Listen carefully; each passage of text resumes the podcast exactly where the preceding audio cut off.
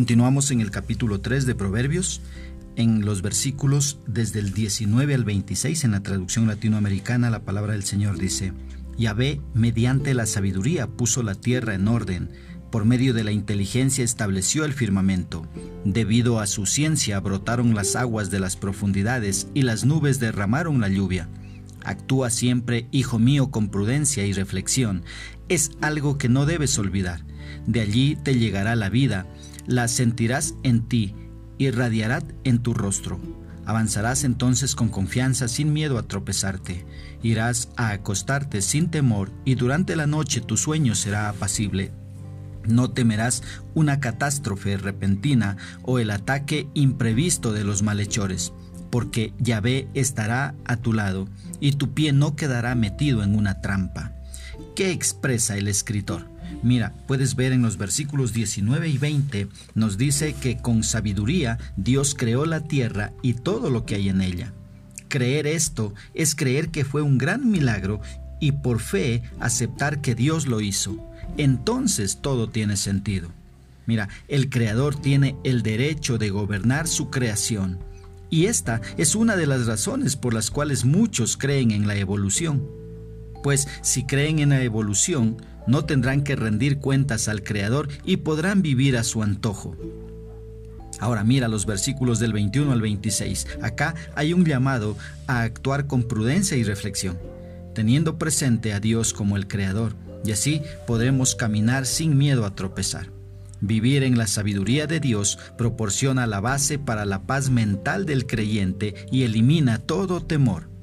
La sabiduría de Dios también adornará la vida de uno para que todos vean su belleza ya que la sabiduría de Dios es totalmente diferente a la sabiduría del mundo. Y quiero mostrarte un contraste que aparece ahí en el libro de Santiago. Tú puedes ir en tu Biblia y por favor lee Santiago capítulo 3 desde los versículos 13 al 17. Te los leo.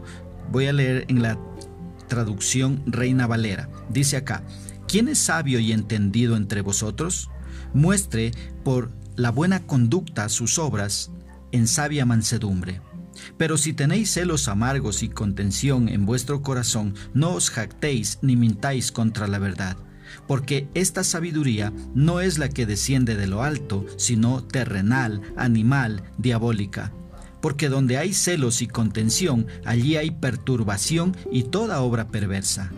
Dice el versículo 17, pero la sabiduría que es de lo alto es primeramente pura, después pacífica, amable, benigna, llena de misericordia y de buenos frutos, sin incertidumbre ni hipocresía. Te leí Santiago capítulo 3 versículos del 13 al 17. Ahora, fíjate acá en la gran diferencia que existe entre el punto de vista humano y el divino respecto a la sabiduría. Desde el punto de vista humano se le llama sabio al que ha sobresalido en el conocimiento de toda ciencia y posee un amplio currículo. A este se le elogia y es también exaltado.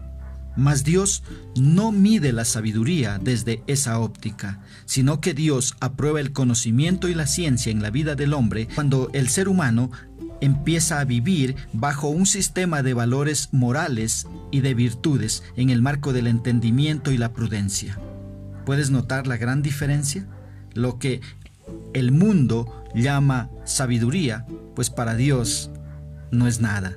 ¿sí? Eh, la sabiduría de Dios es mucho más increíble, ya que está basada en un sistema de valores morales y de virtudes. Ahora, ¿cómo podemos aplicar esto a nuestra vida?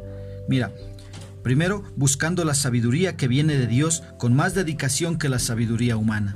Segundo, actuando con prudencia y reflexión cada día para no olvidar que Dios es soberano y que no soy nada más que su criatura. Por lo tanto, debo someterme a su voluntad. Y una tercera aplicación, teniendo presente que si vivo guiado por la sabiduría de Dios, no hay de qué temer, ya que ella me dará paz mental. Que nuestro Dios misericordioso nos siga brindando de su sabiduría para vivir sin temor en este mundo.